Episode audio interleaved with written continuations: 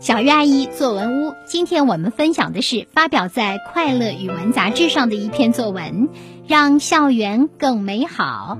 福建省南安市湾桥第一小学五年级林嘉林，指导老师李慧兰。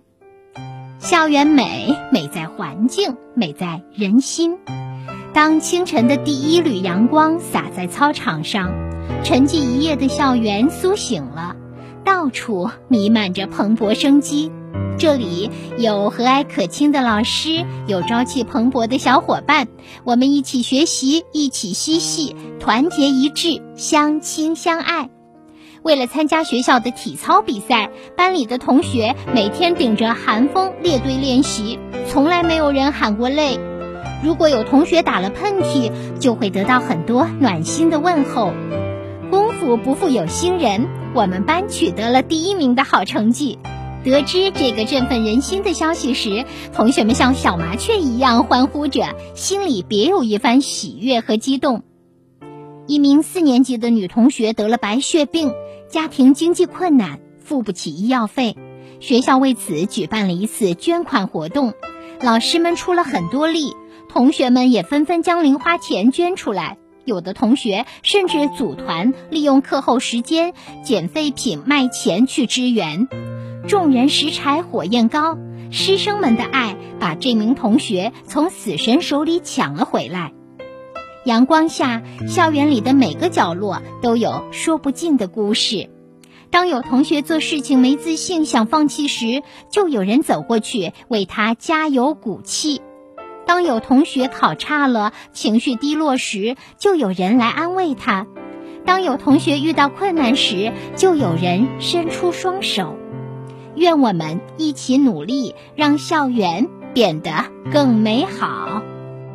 好的，以上就是发表在《快乐语文》杂志中的一篇作文。接下来，我们有请叶山老师来点评这篇作文，让校园更美好。同学们。说起美丽的校园，你会想起什么呢？是校园的花，校园的草，那历史悠久的亭子，还是那棵求枝盘结的大榕树呢？校园里最令你难忘的是那高大的教学楼，还是环绕着红白相间跑道的操场呢？林嘉玲同学另辟蹊径，寻找校园的美，人心美。小作者开门见山，点出中心，直抒胸臆。校园美，美在环境，美在人心。短短十一个字，言简意赅，情感却层层递进。那么，小作者是如何从景美写到人美的呢？让我们一起去看一看吧。一开始呀，小作者写的是清晨的阳光洒在操场上。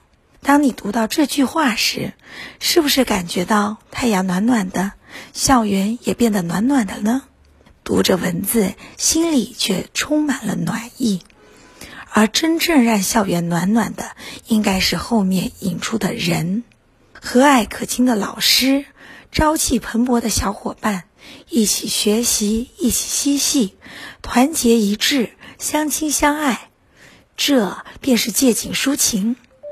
小作者用温暖的景带出了温暖的人和温暖的事，紧接着，小作者描述了两个典型事例，突出人心美。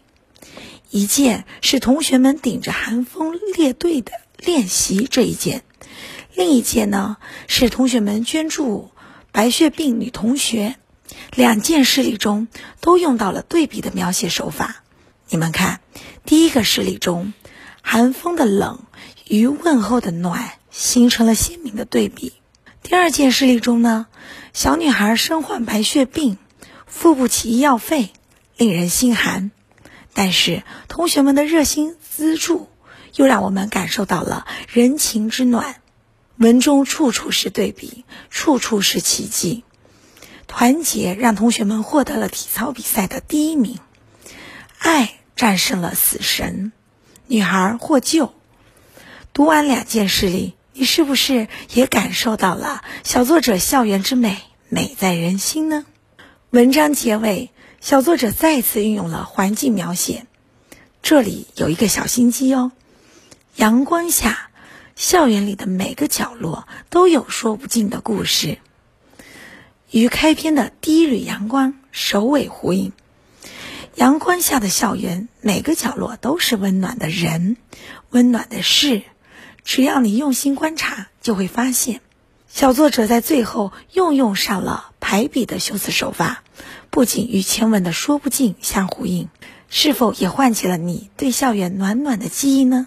小朋友们，如果你的记忆被唤醒，那就快用上小作者的小妙招，借景抒情，列举典型事例。以及首尾呼应，写一写你们美丽的校园吧。